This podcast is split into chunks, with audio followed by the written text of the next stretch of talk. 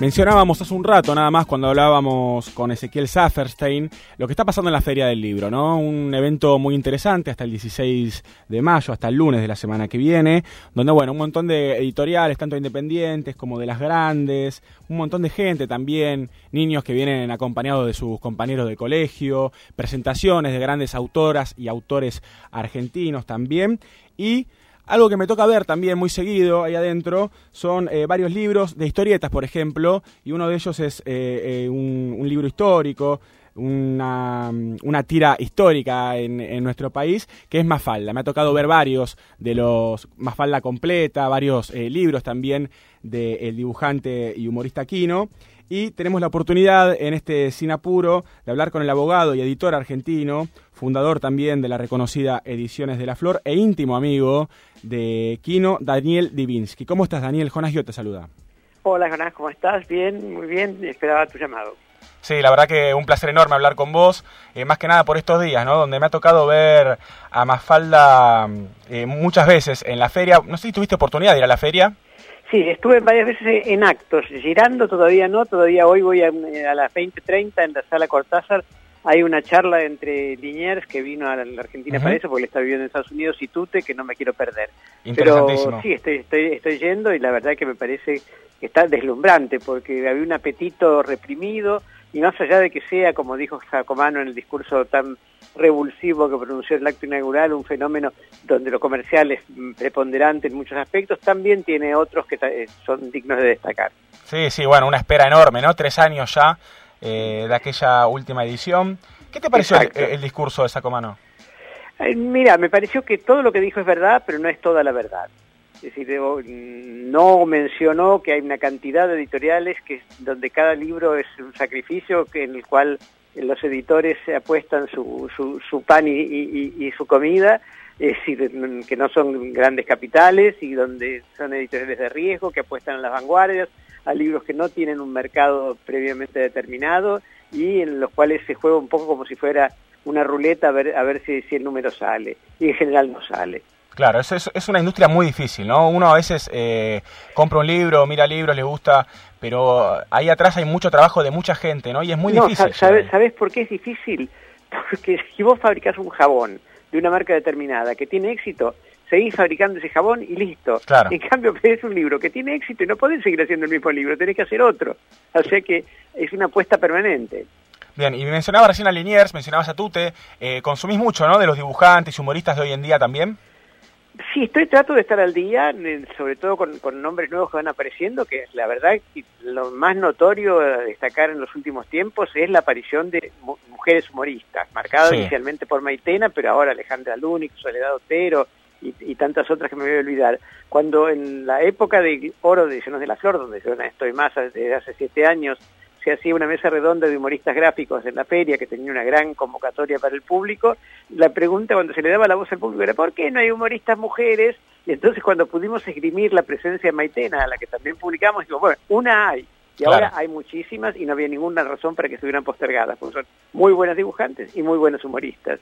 Sí, de aparte, mayoría. Eh, algo muy interesante que se da hoy en día, ¿no? Con el tema de las redes sociales y demás, es también la posibilidad eh, de más allá del libro, ¿no? De, lo editorial también eh, acceder a esos dibujos, a esas, a esas viñetas a través de las redes sociales. ¿Vos te llevas bien con las redes? Experimentar qué repercusión tienen, o sea que efectivamente es que es como una especie de investigación de mercado barata, ver algo que tiene muchos muchos likes o, muchos seguidores, que donde está la semilla de un posible libro. Claro. Y vos mencionabas a Tuta recién hijo de Caloi también. Eh, sí, sí, pero que consiguió eh, liberarse de la influencia inevitable de su padre para tener una línea propia y un humor muy propio también. Sí, sí, un dibujo, bueno, muy personal. Eh, viene de sacar Super Show, de lanzar Super Show, un, un, libro muy interesante también. No sé si has tenido oportunidad de verlo. Sí, lo, reseñé en mi programa Los Libros Hablan de Radio UBA. Un libro que tiene una, especie de espejo en la tapa para que el, comprador se vea reflejado muy interesante eh, todo lo que tiene que ver con la psicología también, ¿no? Aplicada en ese libro. Claro, es un producto de años de análisis, me imagino. Sí, y mm, volviendo más al tema eh, de Kino en particular, entiendo que vos has sido mucho más, ¿no? Que, su editor, sino que han tenido eh, una algo incluso hasta hasta más íntimo que una amistad, ¿no? Han sido como compañeros de vida en, algún punto. Sí, me, enorgullezco de eso. Yo lo conocí antes de publicar sus libros en la librería de Jorge Álvarez, éramos amigos antes de tener una relación profesional, íbamos a comer a su casa o comíamos afuera, y después, con la que era mi mujer en ese momento y mi socia en la editorial, tuvimos vacaciones juntos en lugares tan exóticos como la isla de Pascua o Hawái o en, eh, República Dominicana o cuando nuestro hijo se graduó en la Escuela de Música de Berkeley en, en, eh, Boston, eh, Kino y, Alicia estuvieron acompañándonos en el acto de graduación, o sea que realmente ya no sabíamos si éramos familia o qué.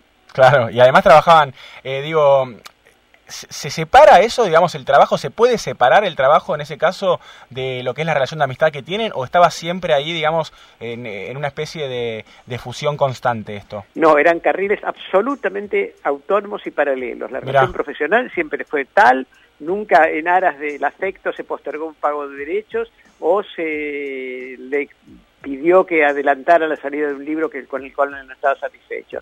O sea que totalmente, carriles totalmente diferentes. Bien, él era como muy también, em, con, sus viñetas, con sus dibujos, era casi un obsesivo, ¿no? De alguna forma. No, casi, quitar el casi, era un súper obsesivo, era un maniático total. Eh, eh, cuando llegabas a su casa tenía el, cesto de papeles repleto de, de páginas o de dibujos que no le habían gustado, que no le parecían perfectos, era muy fanático de la música clásica, tenía abonos diversos en el Teatro Colón y de repente no iba a una función porque tenía que terminar una página porque no le gustaba cómo había quedado. Y, otra cosa de la que era absolutamente celoso es que nadie copiara sus dibujos para una tapa de una edición en otro país o demás. Él quería que se respetara su dibujo, su dibujo original. Claro, él no dejaba que nadie tocara nada, digamos, en ese sentido. Claro, incluso cuando él empezó a tener problemas de la vista y a estar bastante cansado, se le sugirió la posibilidad de que, como Walt Disney, que tuvo colaboradores, o algunos otros dibujantes que tienen un equipo que bajo su dirección sigue creando el personaje, seguir, y él se negó rotundamente. Claro. Y eh, él además, bueno, de Mafalda, un montón de, libros de humor, un montón de dibujos también. Él eh, apreciaba mucho más sus, páginas de humor que no eran Mafalda. Claro. Mafalda se sentía un poco esclavo, porque había creado un personaje, un, conjunto de personajes a los cuales debía ser fiel y que lo obligaban a cierta a cierta línea que no necesariamente seguía cuando hacía dibujos de humor libre. Claro, difícil, ¿no? Salir de ese lugar también, me imagino.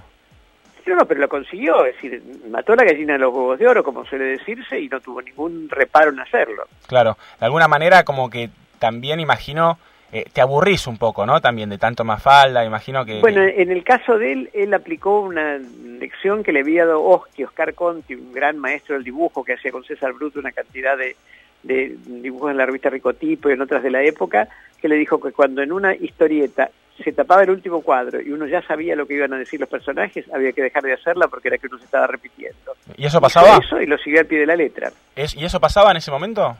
Bueno, según él sí. Claro, ya se había, volvido, eh, ya se había vuelto algo predecible, digamos. Según, para él sí. Claro. Em, estamos hablando con Daniel Divinsky, abogado, editor argentino, uno de los fundadores de Ediciones de la Flor y editor también del gran dibujante y humorista Quino. Em, te quería eh, preguntar, hoy en día ya eh, pasado tanto el tiempo, ¿no? Bueno, y, algunos años también de, la muerte de Joaquín, eh, a veces siento que, estaría, o sea, que, sería muy necesario de alguna manera tener nuevamente alguna de sus viñetas. No, sé qué lectura haces vos de esto, pero digo, muchas de, los dibujos de él, incluso también de Mafalda, son muy actuales también al mismo tiempo, digo. Se pueden Por supuesto, conservan totalmente su vigencia. Si a él lo que le disgustaba de la mm, permanencia de Mafalda es que críticas de sociales y políticas que él había hecho muchos años antes siguieran teniendo vigencia, siguieran siendo válidas. Eso a él no le gustaba nada, porque le demostraba que lo que había pretendido cambiar no había cambiado un ápice, que, esa crítica eh, que él había hecho a través del humor no había modificado nada de la estructura social ni de las situaciones que él criticaba. Claro, sí, sí, porque bueno, en un mundo ideal esas viñetas obviamente ya hubieran quedado viejas, pero todavía tienen vigencia. Desactualizadas, exactamente. Claro. Eh, ustedes también tuvieron una etapa, ¿no?, que se tuvieron que exiliar. ¿Cómo fue eso? Bueno, en, la dictadura cívico-militar eclesiástica del 76 prohibieron un libro de la editorial que era un libro absolutamente inocente, un libro para chicos que se llamaba Cinco Dedos, que era una versión de la fábula según la cual la unión hace la fuerza. Lo había publicado un grupo de de editores alemanes de Alemania Occidental, de Berlín Occidental, lo publicamos y un, aparentemente un militar de una guarnición del sur lo vio en su casa que la mujer lo había comprado para sus chicos y le pareció el colmo de la incitación de los niños a la subversión. En medio de ese disparate que era la dictadura, lo prohibieron con un decreto de fundamentos muy sonoros. Yo presenté una apelación, cosa que había hecho años antes cuando la dictadura de Onganía Levinson había prohibido otro libro, que en aquel caso prosperó y en este caso lo que determinó fue un decreto poniéndonos a quien era mi socia y mi mujer, Cookie Miller, y a, y a mí a disposición del Poder Ejecutivo, estuvimos cuatro meses y medio presos, o sea que no fue, no fue barato el chiste. No, me imagino que no, esto fue en el 78, ¿no? 77. Ah, 77.